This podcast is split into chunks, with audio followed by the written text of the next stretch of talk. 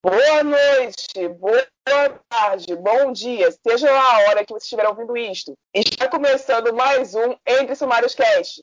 E no episódio de hoje nós vamos falar sobre os prêmios literários ao redor do mundo, que ao mesmo tempo podem ser levados em conta como o maior sonho de qualquer autor, podem também sofrer grandes influências a partir dos governos e das culturas de onde eles se originam. Agora roda a vinheta. Eu só queria uns mil reais sobrando para eu torrar em livro autor e escritor surtando pra caralho. Delinha, o au é espontâneo, gente. Porque assim, né? Todo mundo sabe que artista toma no. Desculpa. Enfim, vamos direto pro enredo. Pessoal, por favor, lembrar de sempre usar a nossa tag, hashtag Sumários, ou mencionar sempre o nosso Twitter, arroba sempre que for comentar sobre este ou outro episódio qualquer. Oiê! Então vou falar para vocês sobre alguns dos prêmios internacionais mais importantes. Começando pelo mais conhecido, que é o Prêmio Nobel de Literatura. O Nobel, no geral, ele é um dos prêmios mais tradicionais e valorizados que existem e ele busca o reconhecimento de pessoas que desenvolvem trabalhos, ações e pesquisas em benefício da humanidade. No total, são oferecidos 16 prêmios, mas entre eles tem um que é de maior prestígio e o assunto desse podcast, que é o Prêmio Nobel de Literatura. A premiação acontece desde 1901 e é concedida anualmente pela Academia Sueca, que segue os desejos de Alfred Nobel deixados em seu testamento, que seria recompensar a cada ano o, abre aspas, autor da obra literária mais transcendente de inspiração idealista, fecha aspas assim considerando o conjunto da obra de um autor vivo, sempre com caráter político, que se destacou na sua área de atuação no ano anterior.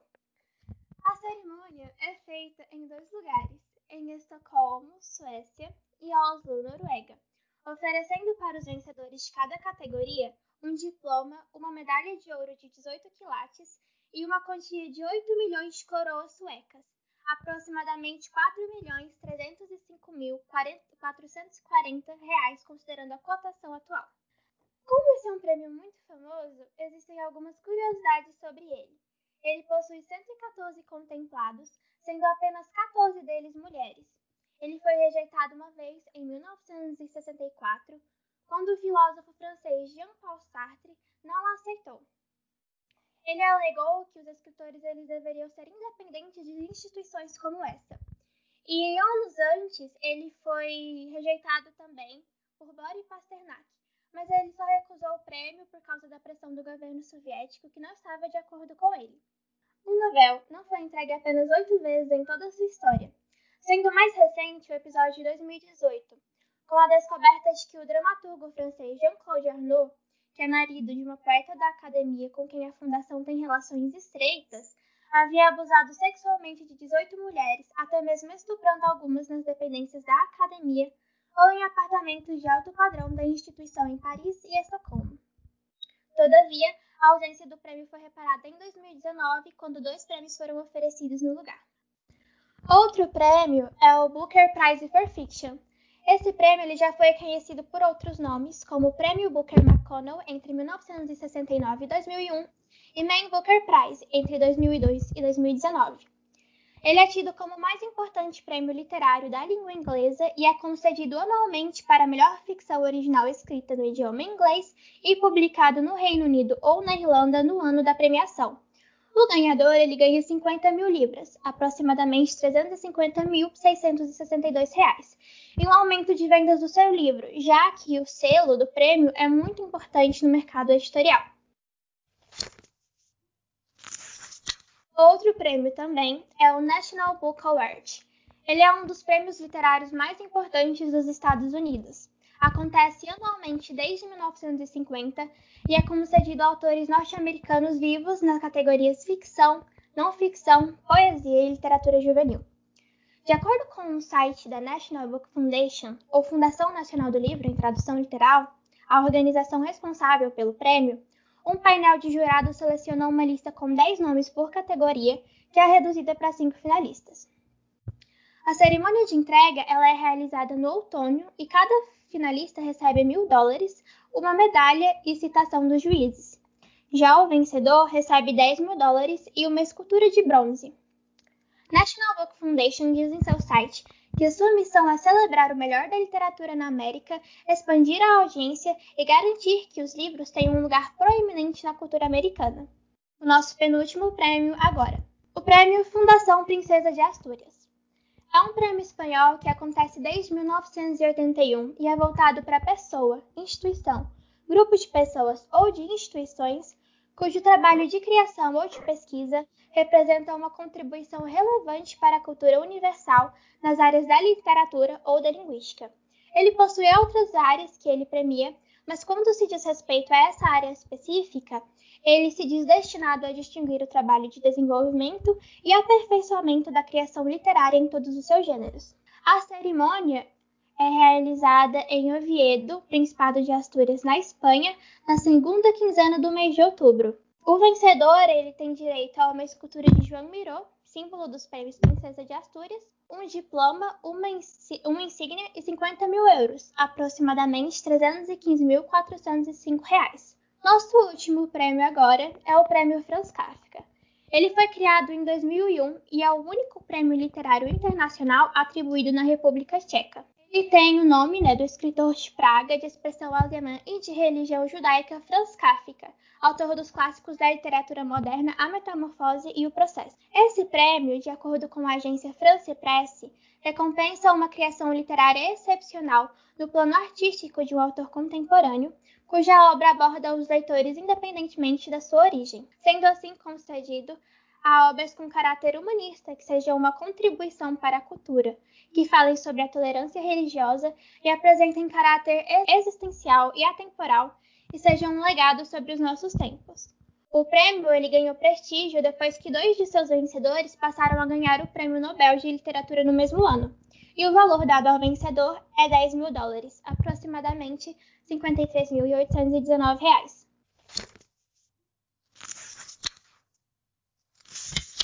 Então agora a gente vai para os prêmios nacionais. Além de todos os prêmios que a gente tem, os oficiais, são lançados inúmeros concursos de literatura aqui no Brasil. A gente pode até fazer um, um outro episódio sobre eles, se tiver algum no ar. Mas a gente vai começar hoje pelo Prêmio SESC Literatura. Ele é um prêmio criado em 2003. É, o Serviço Social do Comércio ele lança esse concurso para identificar escritores inéditos, cuja obra é, possuam qualidade para edição e circulação nacional. Além disso, o prêmio que, além de abrir portas para os estreantes no mercado editorial, os vencedores ganham a oportunidade de serem publicados pela Galera Record, a editora, e proporcionam uma renovação no mercado literário. É, como é que funciona né, esse processo? Após todo mundo fazer a inscrição online dentro do prazo, as obras elas são enviadas para a subcomissão, né? Tem uma primeira etapa de seleção. E essa subcomissão ela é composta por várias pessoas que julgam e elas estão distribuídas por todo o país. Essas escolhidas elas são enviadas para a comissão final, que são compostas por pessoas responsáveis pelas categorias de conto e romance, é, duas pessoas para cada uma dessas categorias. E então é, essas obras elas resguardam o, anonimato dos autores até anunci ser anunciados os vencedores. É, esse ano, em 2020, o prêmio Sesc ele obteve 1.358 inscritos, sendo 692 romances e 666 contos. As comissões finais elas foram organizadas em Pernambuco e no Rio de Janeiro. Uh, aqui no Brasil a gente também tem o Prêmio Fundação Biblioteca Nacional, só que diferente do Prêmio Sesc, é, é, esse prêmio específico ele está há mais, de, há mais de 20 anos também e tem é, oito categorias de prêmios. Eles são poesia, chamado Prêmio Afonso de Guimarães, o Prêmio Romance, Prêmio Machado de Assis, Paulo Ronay, a categoria Ensaio Social, é, nomeada Prêmio Sérgio Buarque de Holanda, categoria Ensaio Literário, o Prêmio Mário de Andrade, a categoria Literatura Infantil, Prêmio Silvia Ortoff, e a Literatura Juvenil, Literatura Juvenil, nomeada Prêmio Glória Pondé.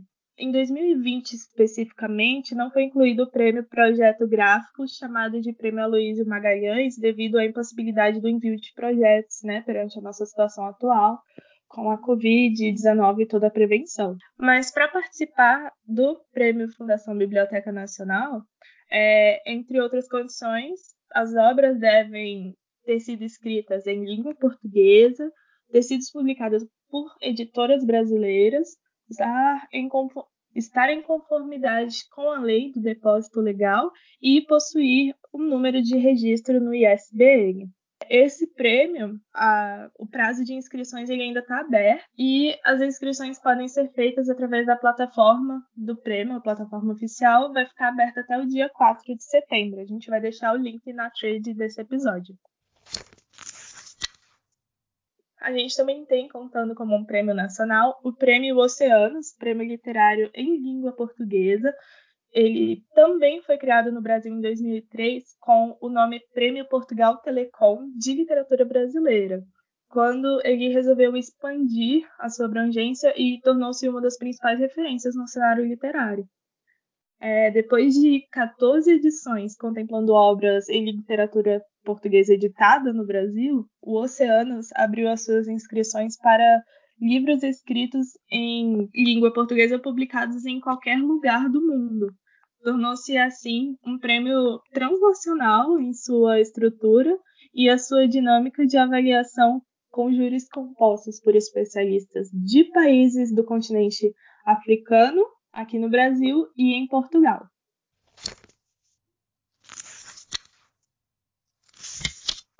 Assim como o Prêmio Oceanos, o Prêmio Camões ele foi instituído em 1900. Não, não, calma. Assim como o Prêmio Oceanos, o Prêmio Camões também é um prêmio transnacional. Ele foi instituído em 1988 a fim de consagrar um autor da língua portuguesa que tenha contribuído para o enriquecimento do patrimônio literário e cultural da nossa língua comum é, considerando os mais importantes prêmios da língua portuguesa, ele contempla anualmente a, autores da comunidade dos países da língua portuguesa. E a comissão julgadora ela é composta por representantes do Brasil, de Portugal e de países africanos de língua oficial portuguesa. No ano passado, o Chico Buarque ele foi anunciado vencedor do Prêmio Camões 2019 no dia 21 de maio, após a reunião do júri na Biblioteca Nacional do Rio, com a obra intitulada Essa Gente. O prêmio ele tem o valor de 100 mil euros, ele é dividido entre Portugal e Brasil. E para não surpresa de todo mundo, né? O presidente Bolsonaro se recusou a assinar o prêmio. Mas é claro que o nosso artista não deixou passar, né? A Raiva vai falar um pouco disso mais tarde. E, por fim, a gente tem o Prêmio Jabuti. Ele é considerado o Oscar da literatura brasileira, organizado pela Câmara Brasileira do Livro desde 1959 e é, sem dúvida, o mais tradicional e antigo prêmio literário brasileiro. A história do prêmio Jabuti começou por volta de 58, um período repleto de desafios para o mercado editorial. Vocês devem saber o porquê, né, galera? 58, é, com recursos escassos e baixas articulações do segmento, apesar dessas adversidades, não faltou entusiasmo dos diretores da CBL, a Câmara Brasileira do Livro, para conseguir premiar esses escritores, ilustradores e livreiros que se dedicassem a cada ano. O maior diferencial do Jabuti em relação aos outros prêmios é a sua abrangência, porque além de valorizar os autores, ele valoriza também todo mundo que foi incluído no processo do lançamento da qualidade do trabalho daqueles livros premiados no seguinte ano. Anualmente, editoras de todos os diversos segmentos que a gente tem no Brasil hoje em dia Escritores independentes também de todo o Brasil escrevem suas obras em busca da tão cobiçada estatueta, que é linda, tá? Desculpa, é linda, e do reconhecimento que ela proporciona. Receber o Jabuti é um desejo acalentado por todos aqueles que têm o um livro como seu ideal de vida. Agora a gente começa na treta. Certo? Então a treta foi a seguinte: pessoal que é do Book Twitter não sabe quem é o Pedro Almeida. O Pedro Almeida ele é escritor, professor e dono de uma certa editora aí que eu não vou citar o nome. O Pedro Almeida, ele gosta muito do presidente Bolsonaro. Ele votou no Bolsonaro, provavelmente. Eu estou dizendo isso porque ele comprovou isso através de posts dele no Twitter e no Facebook. E o Pedro Almeida, ele acha legal espalhar fake news. Por quê? Porque ele acha válido. Ele acha que se ele acredita, o resto da galera tem que acreditar também. Não interessa se o que ele postou está comprovado cientificamente ou não. Esse é o Pedro Almeida. O que, que o Pedro Almeida fez? Qual é a relação do Pedro Almeida com, com o prêmio Jabuti? O Pedro Almeida é um dos curadores do prêmio. Curador é outra palavra para jurado. Ou seja, ele influenciaria na escolha do próximo. O que, que o Pedro Almeida fez em resumo? Eu vou ler o que ele escreveu. Alguém está mentindo para você. Separei os relatórios de todas as mortes do país por qualquer doença nos meses de abril e maio de 2019 e 2020. Em ambos os casos, morreram mais pessoas em 2019. E ainda há o relatório de mortes por doenças respiratórias, incluindo Covid-19, dos anos 2019 e 2020. Em ambos os casos, morreram mais pessoas em 2019. Ou seja, o Covid, pelo menos no Brasil, não causou mortes nem por doenças respiratórias e nem por outros motivos conjuntos. Aí eu te pergunto, ouvinte, a pessoa é curadora do Prêmio Jabuti e um dia e resolve escrever isso no Facebook. Ela está ajudando ou está atrapalhando o prêmio que ela, que ela faz a curadoria? Ela está valorizando ela está desvalorizando o cartaz do livro para o qual ela faz curadoria. Eu estou fazendo retórica, é para vocês responderem mesmo isso depois. Gente, a gente está em 2020 e parece que a gente está preso numa, uma época onde a informação mais importante não é a que é registrada pela ciência, sim a que você acha que existe. Como assim não matou ninguém? A época já eram mais de mil mortos.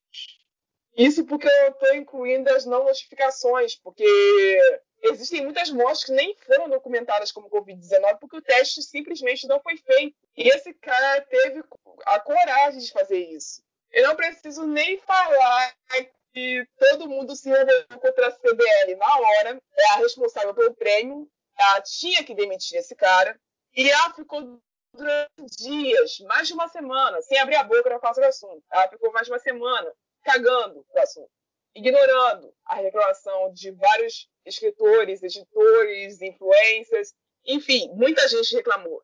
E a CBL fez ações. Até o belo dia 24, um grupo de autores diversos, alguns já premiados com o Quelônio, que é o Jabuti, lançaram um manifesto contra o obscurantismo no Prêmio Jabuti, declarando o Pedro Almeida moralmente desqualificado para o, para o cargo, né? Obviamente. E em 24 horas, o manifesto teve mais de 9 mil assinaturas. No dia 25, aí um pedido de desculpas na página do Facebook, no qual ele admite ter confiado em fontes erradas com seus críticos de patrulhas. E é claro que isso não foi o suficiente para acalmar os ânimos da galera. Vendo que ele não iria parar, o movimento Virgínias fez uma carta de repúdio ao Pedro Almeida. E as Virgínias, o coletivo Virgínias, são é um coletivo feminino de mulheres que trabalham no mercado editorial, muito influente no mercado todo mundo. Todo mundo exalta o movimento Virgínias. Quem está dentro do mercado editorial sabe que é o movimento, exalta esse movimento com uma facilidade incrível, porque o trabalho que elas fazem é maravilhoso. E elas fizeram uma carta gigantesca depenando esse caso. E eu vou citar um trecho da carta delas para vocês. Estamos em 2020 e ainda vemos o mercado editorial machista e sexista, com dificuldade de pensar na distribuição que alcance também o gênero, diz a coletivo. Parafraseando Virginia Woolf, as mulheres devem chorar ou se unir contra a guerra. Nós, mulheres do mercado editorial, decidimos nos unir e lutar. Eu vou encerrar dizendo que o Pedro Almeida pediu na quarta, dia 27 de abril, a demissão do cargo de presidente do Conselho Curador do Prêmio Jabuti. Ele fez críticas ao isolamento social, o que estava ferrando a economia, questionou a letalidade da pandemia e continua fazendo a mesma coisa até os dias de hoje. Só que, graças a Deus, não pertence mais ao prêmio. Então, assim, eu vou abrir para debate aqui. Quero que vocês duas me respondam e que eles me respondam depois, se quiserem. O que teria sido de nós, leitores dos próximos livros, dos próximos premiados do Jabuti, se esse homem tivesse lá continuado? Como é que tu abre um negócio desse para debate? Eu não consigo nem imaginar isso. Porque eu acho que ele se demitiu, entre aspas, mas foi por pura pressão, sabe? Das pessoas. De tipo, cara, se demite. Porque não é possível, mano. Então, né? É que nem a Jimmy falou, eu não consigo nem imaginar, porque é uma história muito absurda, sabe? Tipo, em plano 2020 ver esse tipo de coisa acontecendo é vergonhoso.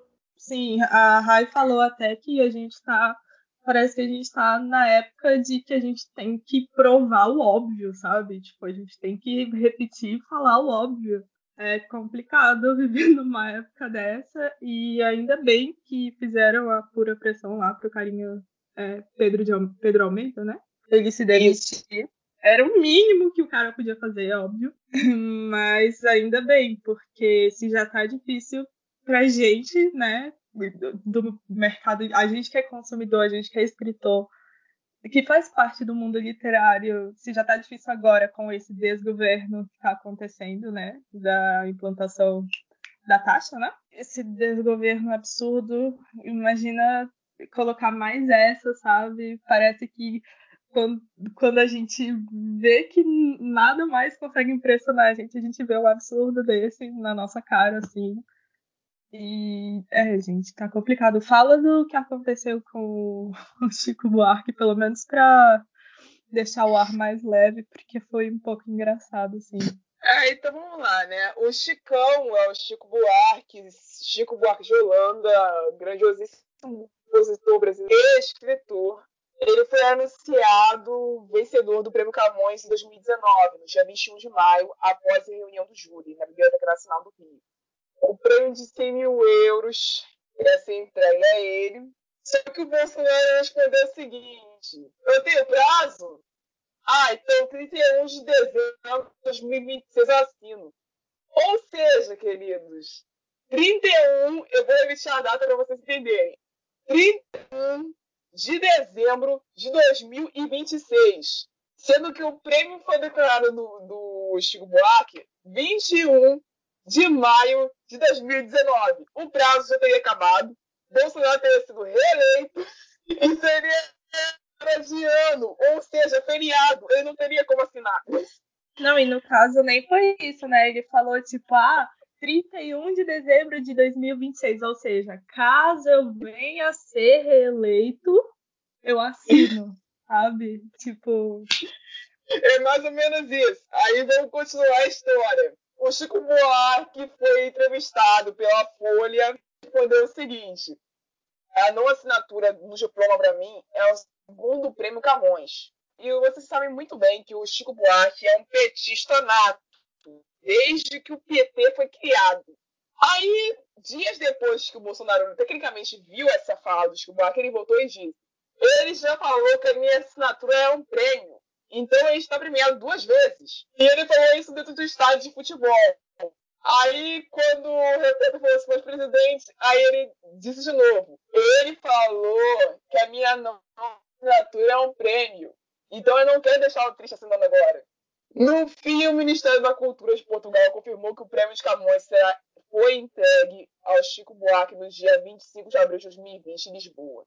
Sem a assinatura do presidente Jair Bolsonaro. É, eu não entendo. É, como é que fica? Tipo, eu, eu vi que o prêmio de 100 mil euros ele é dividido entre Brasil e Portugal. Você sabe como funciona essa divisão? Tipo, é, aquelas taxas que colocam nos prêmios que dividiria? Meio que nem no Nobel, porque, tipo assim, a fundação, as fundações, elas ficam responsáveis por dar o dinheiro. Então, deve ser que a parte da organização da fundação responsável pelo Brasil dá 50 mil euros e a outra ah, parte da fundação ah, de Portugal dá 50 mil euros também. Aí é entregado 100 mil euros a vencedor, né? Dividido entre Portugal e Brasil. Ah, é, entendi. É tipo a taxa, né? Que eles têm que pagar. Entendi agora. E era por isso que ele não queria assinar, né, gente? Acha mesmo que ele ia pagar isso aí? É, velho, ainda mais com o livro que o Chico escreveu, né? Porque o Essa Gente, eu não sei se vocês estão informados, mas a sinopse do Essa Gente é sobre um cara ultra ignorante que vivia na zona sul do Rio de Janeiro que poderia ser muito bem classificado como um eleitor de Jair Bolsonaro. O livro Essa Gente é uma crítica clara ao tipo de eleitor que elege esse tipo de cara. Chico Buarque sempre sensato, né, Mores? Nunca errou. Discordo, eu acho que ele já errou algumas vezes sim, mas isso é assunto para outro episódio. E aqui nós encerramos o Sumários Cast. Foi muito bom estar com vocês e até a próxima. E para vocês a citação do dia é: Busca amor, novas artes, novo engenho, para matar-me, e novas esquivanças, que não pode tirar minhas esperanças, que mal me tirará o que eu não tenho. Luiz de Camões, do livro 5 de Sonetos. Entre Sumários Cast é escrito por Rayane Silva, Jimmy e Kate. Este episódio foi editado por mim, Rayane Silva, e eu vejo vocês no próximo episódio. Até a próxima leitura.